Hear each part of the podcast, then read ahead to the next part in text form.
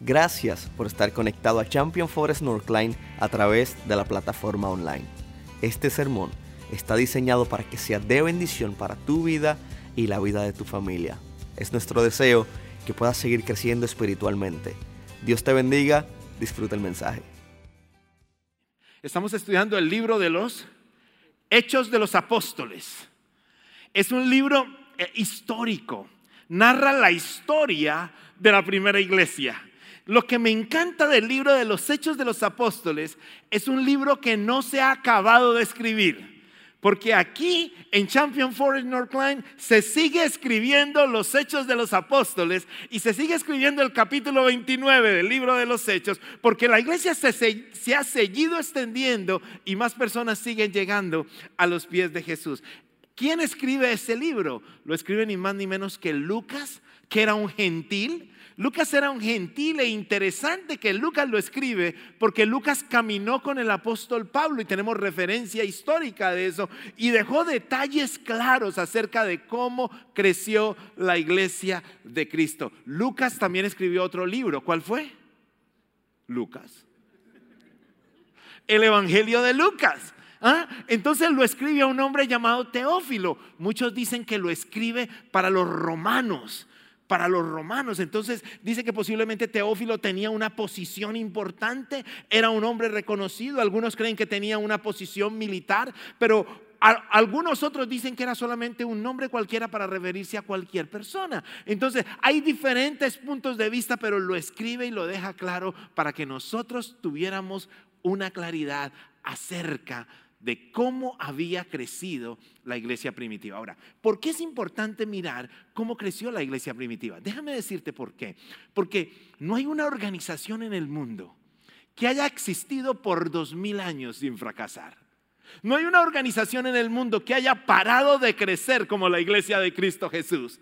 Ha sido perseguida, ha sido atacada, ha sido avivada en algunos momentos, pero ningún reino ni ningún poder en los últimos dos mil años ha podido detener la iglesia de Cristo. Ha crecido de tal manera que el Evangelio llegó un día a tu corazón y al mío y han pasado cosas extraordinarias en nuestros corazones porque la palabra se ha extendido de una manera grandiosa. Ahora, la pregunta que, tengo para los próximos minutos es, ¿Qué hizo fuerte y exitosa la iglesia primitiva? esa es la pregunta. ¿Qué hizo fuerte y exitosa? Porque yo quisiera tomar de estas, de, de estos para mí, porque la iglesia es usted.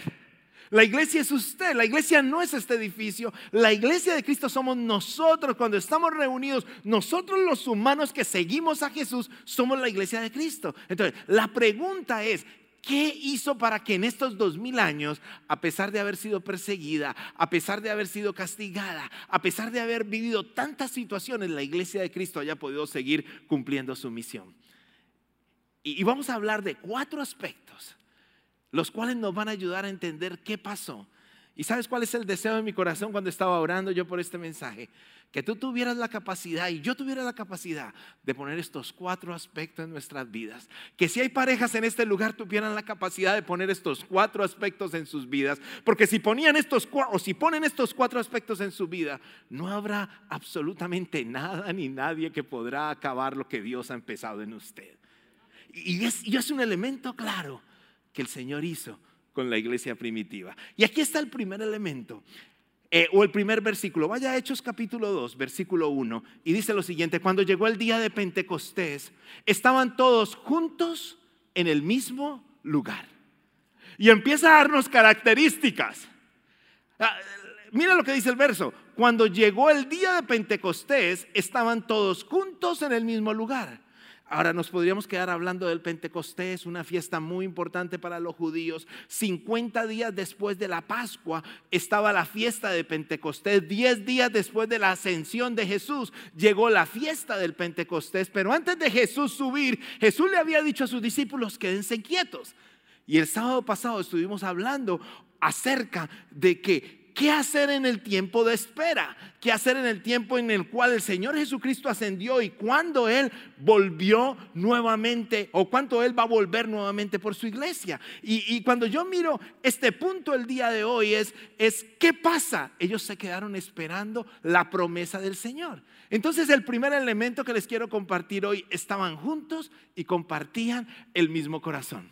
Ahora, note algo el versículo dice, cuando llegó el día de Pentecostés, estaban juntos en el mismo lugar. Pero uno puede estar junto, pero separado. Uno puede estar junto, pero enojado. Una pareja puede estar junta, pero cada uno tirando para un lado. Unos padres pueden estar criando a sus hijos juntos, pero cada uno tiene una idea y un proyecto diferente. He visto muchos que tienen una fe diferente. Lo interesante de esta iglesia primitiva era que estaban juntos unánimes. Y ese juntos unánimes significa se estaban acompañando físicamente, geográficamente, pero también estaban unánimes. Y unánimes quería, quería decir, tenían el mismo sentir. Y el mismo sentir significa, ese mismo sentir era el mismo Espíritu Santo que estaba en uno, estaba en el otro. Y eso hacía que la iglesia se pudiera mantener. Ahora, el mismo sentir significa el mismo amor por Dios. El mismo sentir significa la misma pasión por obedecer al Señor.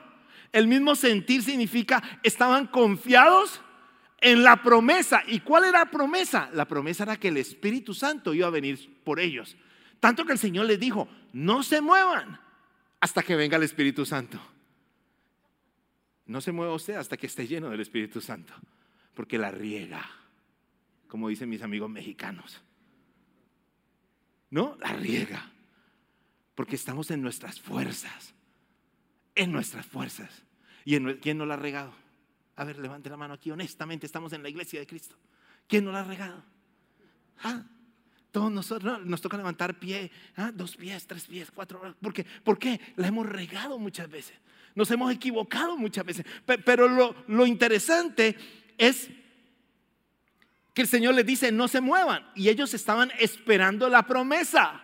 Quiere decir, eran obedientes. ¿Obedientes a qué? A la palabra del Señor. Entonces empezamos a ver algunas características que los hacían estar unánimes. Tenían un solo sentir, le creían lo que Dios iba a hacer en cada uno de ellos. Estaban acompañados. Y aquí es algo que me tocó el corazón cuando lo encontré. Reconocían que tenían un vacío. Esa parte me tocó. Porque nada se puede llenar si yo no reconozco que tengo un vacío. Cuando yo reconozco que tengo un vacío, entonces estoy abierto para que el Señor me llene. Y así estaba la iglesia de Cristo. Mira lo que dice el versículo 2. De repente vino del cielo un ruido como el de una violenta ráfaga de viento y llenó toda la casa donde estaban reunidos. Y se les aparecieron entonces unas lenguas como de fuego que se repartieron y se posaron sobre cada uno de ellos. Ellos estaban tranquilos, estaban unánimes, pero estaban creando un ambiente listo para que el Señor se moviera. Déjame decirte una cosa o preguntarte algo. ¿Cómo es el ambiente en el que tú vives? Hay un ambiente para que el Señor se mueva. ¿Qué tipo de ambiente hay? ¿Será un ambiente de gritería? ¿Será un ambiente de nadie habla, cada uno por su lado? ¿De roommates? ¿Cuál es la clase de ambiente en el que nosotros estamos con las personas que amamos? ¿Cuál es la clase de ambiente que nosotros tenemos con los amigos que frecuentamos? ¿Cuál es la clase de ambiente que nosotros tenemos con los hermanos en Cristo? ¿Hay alguna diferencia con los de afuera? Cuando, cuando, cuando estamos juntos como amigos, tenemos un tiempo como amigos para pensar en el Señor y adorarlo a Él. Somos capaces de detener todo y decir, hey, estamos pasando muy bueno, pero ¿qué tal si terminamos esto en, en una oración? Porque yo quiero bendecirte, estoy feliz de que seas mi amigo. Es increíble cuando somos capaces de generar ambientes especiales donde permitimos que el Espíritu Santo se pueda, pueda llegar y nos pueda llenar a cada uno de nosotros. Y cuando miraba yo aquí la escritura, analizaba algo. Es, tengo que estar listo y generar ambientes adecuados. Porque lo que estaba haciendo la iglesia primitiva era, estaban en obediencia y estaban listos para qué? Para que el Señor se moviera. Estaban reconociendo que tenían un vacío, que sin el Señor no se, arriesgaban al siguiente proyecto. Sabía que iban a fracasar. Quiero que usted recuerde esto. Nunca podremos ser llenos del Espíritu Santo sin antes reconocer nuestro vacío y nuestra necesidad por Él. Nunca podrás ser lleno del Espíritu Santo si no reconozco mi necesidad por Él. Ahora, pasa un segundo elemento. Dice, todos fueron llenos del Espíritu Santo. Me cautivó la atención todos. Quiere decir, todos estaban listos. Todos estaban reconociendo vacío. No dice, y uno se quedó por fuera. No dice, y uno estaba en otra nota. No, todos estaban qué? Unánimes. En un mismo espíritu. Esperando la promesa. Obedientes. Donde el más importante era el Señor. Ninguno estaba sobresaliendo sobre los demás. Todos estaban listos esperando lo que Dios tenía para cada uno de ellos. Entonces, cuando yo contesto la pregunta, ¿qué hizo fuerte y exitosa la iglesia primitiva? La una, ¿Estaban juntos? ¿Unánimes? Todos estaban disponibles para recibir algo. Mis queridos hermanos, qué lindo sería si todos nosotros, ¿te imaginas lo que puede seguir haciendo el Señor aquí? si todos nosotros estamos unánimes en un mismo sentir, con un corazón abierto para que el Espíritu Santo se mueva en medio de nosotros. ¿Te imaginas lo que puede pasar? ¿Te imaginas lo que puede pasar en nuestra vida? Y no solamente en nuestra vida, sino en la vida de nuestros hijos. Y no solamente en la vida de nuestros hijos, sino en la vida de nuestra familia. Y no solamente en la vida de nuestra familia, sino en la vida de esta comunidad. Si los que estamos aquí estamos unánimes en Cristo y entonces el Espíritu Santo nos llena completamente a todos. Versículo 4 dice, todos fueron llenos del Espíritu Santo. Todos creían en la promesa. Todos creían en la necesidad de buscar al Señor permanentemente. ¿Cómo fue tu semana? Cuando yo miraba esto, digo, uy, no puedo estar demasiado ocupado porque cuando estoy demasiado ocupado puedo bajar mis, mis, ¿cómo se llama eso? Mis límites. Y puedo enfriarme con el Señor. Pero cuando miro la palabra, todos ahí, todos estaban listos. Quiere decir, su vida de devoción, de búsqueda diaria del Señor era permanente en cada uno de ellos. Todos tenían la fe de que el Señor iba a cumplir la promesa. Todos estaban, aquí estoy, listos. Y el Espíritu Santo llega. Y mire lo que hace el Espíritu Santo cuando llega a nuestro corazón. La llenura del Espíritu Santo. Porque cuando tú lees el Evangelio de Juan, te vas a dar cuenta que Jesús se acercó a sus discípulos y dice, y les sopló el Espíritu Santo. Pero no estaban llenos del Espíritu Santo. O sea que tú puedes tener el Espíritu Santo, pero el Espíritu Santo está ya aburrido, todo, todo arrinconado a un lado. Es como cuando uno no lo dejan hablar en la casa. Perdón, esposa que vino hoy, no, no, pero hoy que, hoy que está conmigo. No, es como cuando uno está ahí con lo que uno diga no le sale. ¿Ah? Bueno, a veces el Espíritu Santo está así. ¿Sí me comprende? Está allá hay tantas cosas que están cautivando completamente mi vida, que están ahí entrando a mi vida. Mire, cada una de esas bolitas, ¿sabe qué significa? No significa una de las pistolas de, mis hijos. Estas eran las balas de una de las pistolas de mis hijos. No se las regalé yo, se las regaló un hermano que, mire, yo no le había regalado y cuando él, le regaló me complicó la vida. Me tocó comprarme una para mí ya después. Mire, pero, pero, ¿qué significa esto? Significa esa fuerza en mi carne. Significa ese pecado que me tiene amarrado. Significa ese egoísmo. Significa eso, eso que yo tengo en mi vida, que me separa del Señor. Eso en lo cual yo desperdicio mi tiempo y no me queda mi tiempo para tener un devocional con Cristo Jesús. Eso, eso significa. Eso, eso de que cual no me doy cuenta que tengo un vacío en mi vida. Eso significa. Entonces, cuando yo no estoy lleno de la presencia del Señor, mi vida está llena de cantidad de cosas.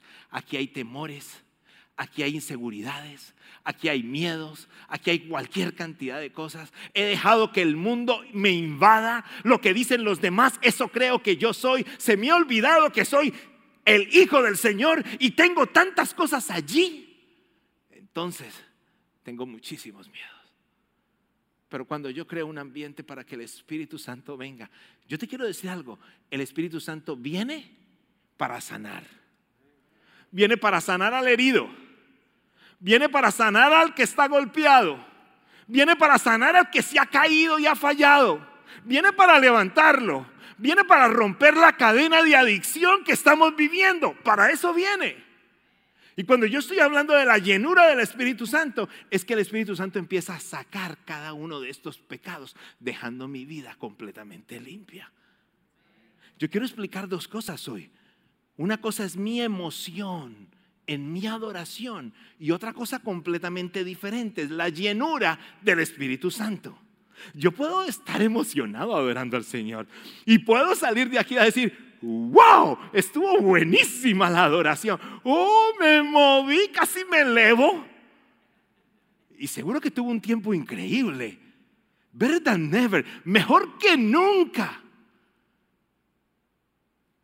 Pero no sé qué pasó en el estacionamiento. No sé qué pasó en tu casa, ni sé qué pasa el domingo. Cuando yo tengo la llenura del Espíritu Santo, el Señor empieza a hacer lo siguiente. Y traje una ilustración porque quería explicarlo de esa manera el día de hoy. Cuando el Espíritu Santo empieza a llenar nuestra vida, Él no se queda quieto, Él actúa y mira lo que hace. Yo quiero que tú veas lo que hace. Él empieza a llenar tu vida. Tú empiezas a tener una vida de devoción, te empiezas a conectar con Él y Él empieza a sacar cosas. Él no va a dejar cosas que tienen que salir allí. Él no va a dejar. Él empieza y Él saca y Él saca y Él saca. Y si quedó una por ahí, Él nunca se acaba, ¿no? Hay otra. Y viene y le dice, te vas para afuera. Ay, siempre hay una que se le pega a cada uno de nosotros. ¿ah? Yo creí que se me iban a salir todas y decía, tiene que quedarse una, porque posiblemente usted está peleando con una hoy.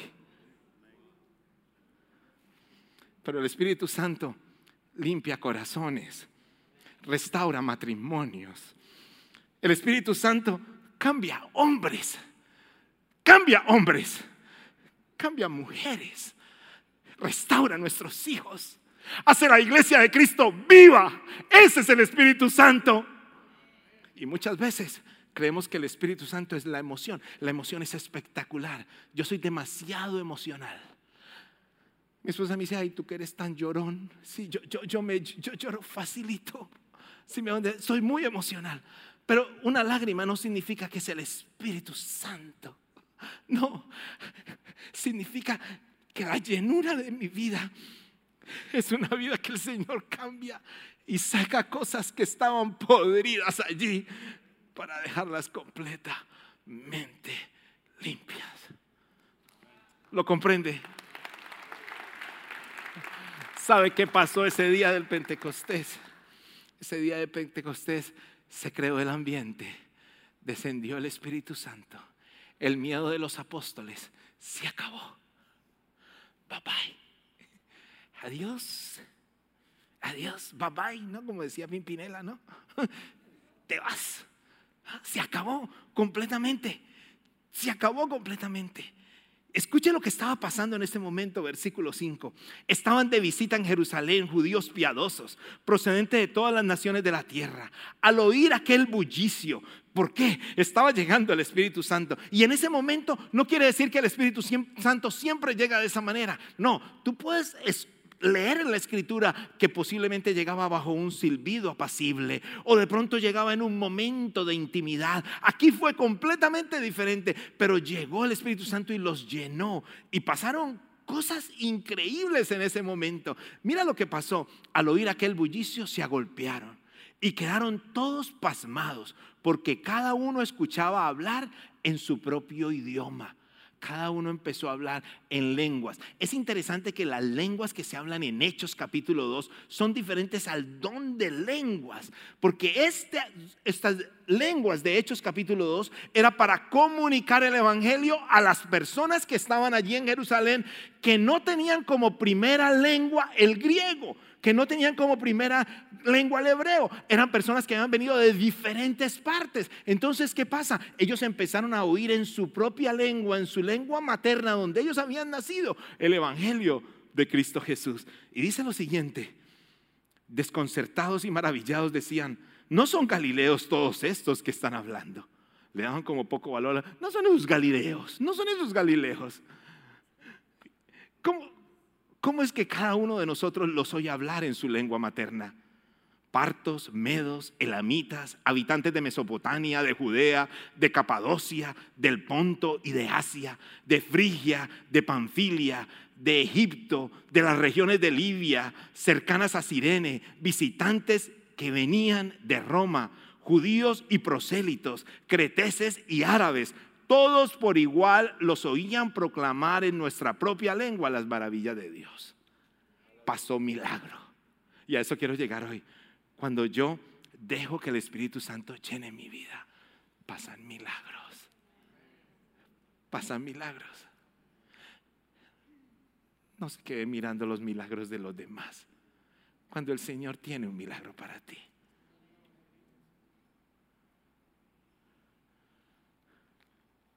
Estás creando el ambiente en tu vida para que eso pase. Y aquí viene el, siguiente elemento, porque todos empezaron a burlar creyendo que ellos estaban borrachos. primer elemento es, estaban juntos y compartían el mismo corazón, todos fueron llenos del Espíritu Santo. Y aquí está el tercero, creyeron en el poder de su nueva identidad.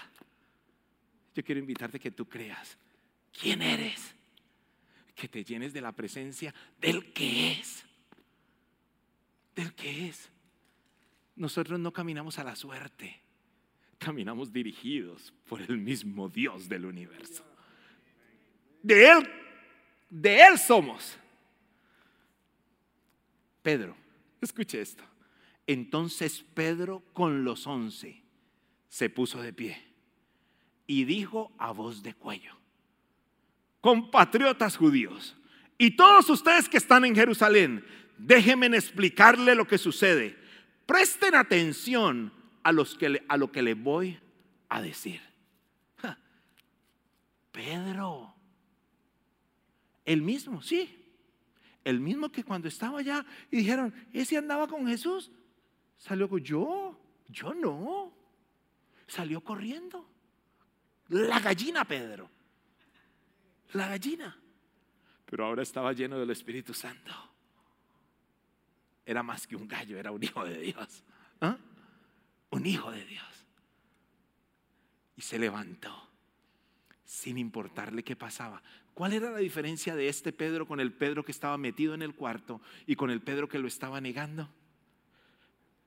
La llenura del Espíritu Santo.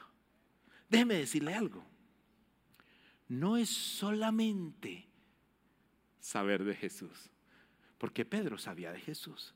No es solamente ver los milagros de Jesús, porque Pedro vio y hasta disfrutó de los milagros de Jesús. Es permitir que el mismo Jesús con toda su presencia esté en usted, no al lado de usted.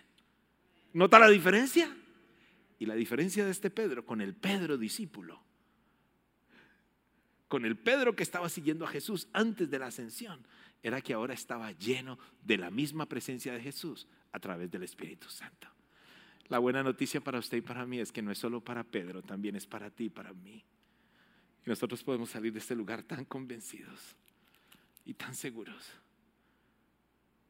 Y nos podemos levantar con voz en cuello y ver el problema que tengo al frente y ver el dolor que tengo al frente y ver la situación que tengo al frente y con voz en cuello, como dice la escritura, puedo decir con toda seguridad, perdón, perdón, perdón.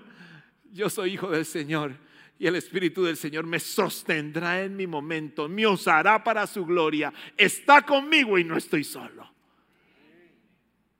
Y escuche esto, versículo 15, estos no están borrachos como suponen ustedes, apenas son las nueve de la mañana y dejó claro pues que no falta pues el que se levante, pues no creo.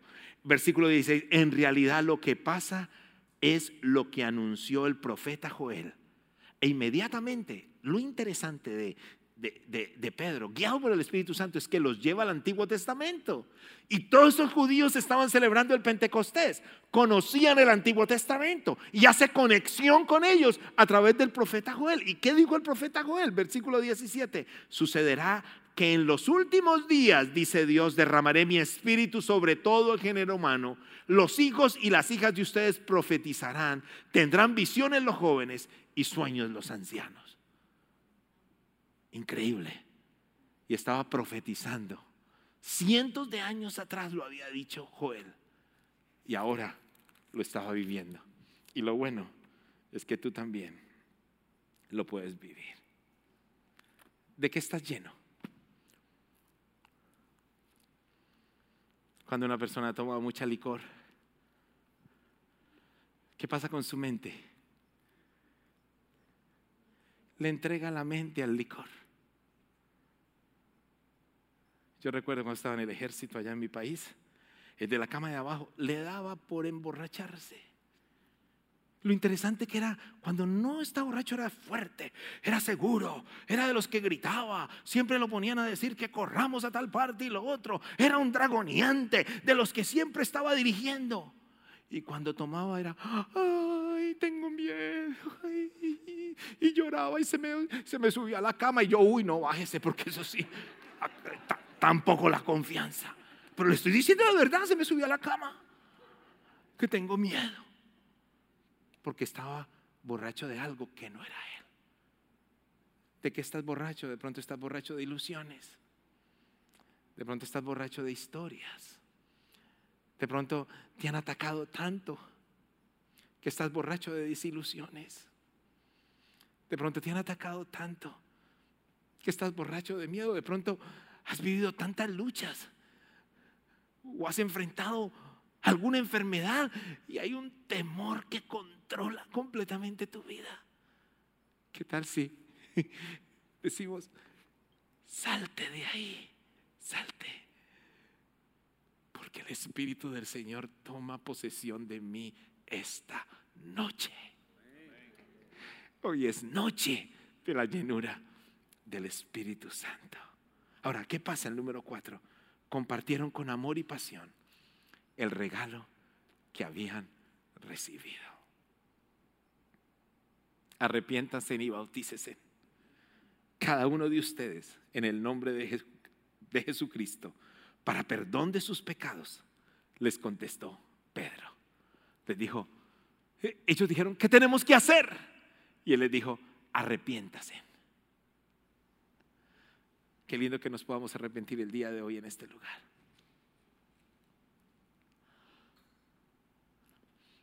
Si yo salgo de este lugar y me arrepiento y termino haciendo lo mismo que no le agrada a Dios, no es arrepentimiento, sino que remordimiento. Ando con un remordimiento y ya, ay, ay, ya se me pasa el ratico. El arrepentimiento me hace nuevo. Cambia mi manera de pensar.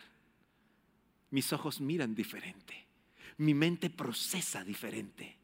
Ya dejo atrás. He aquí soy una vida nueva, hecha en Cristo Jesús. Las cosas viejas pasaron. He aquí todas son hechas nuevas.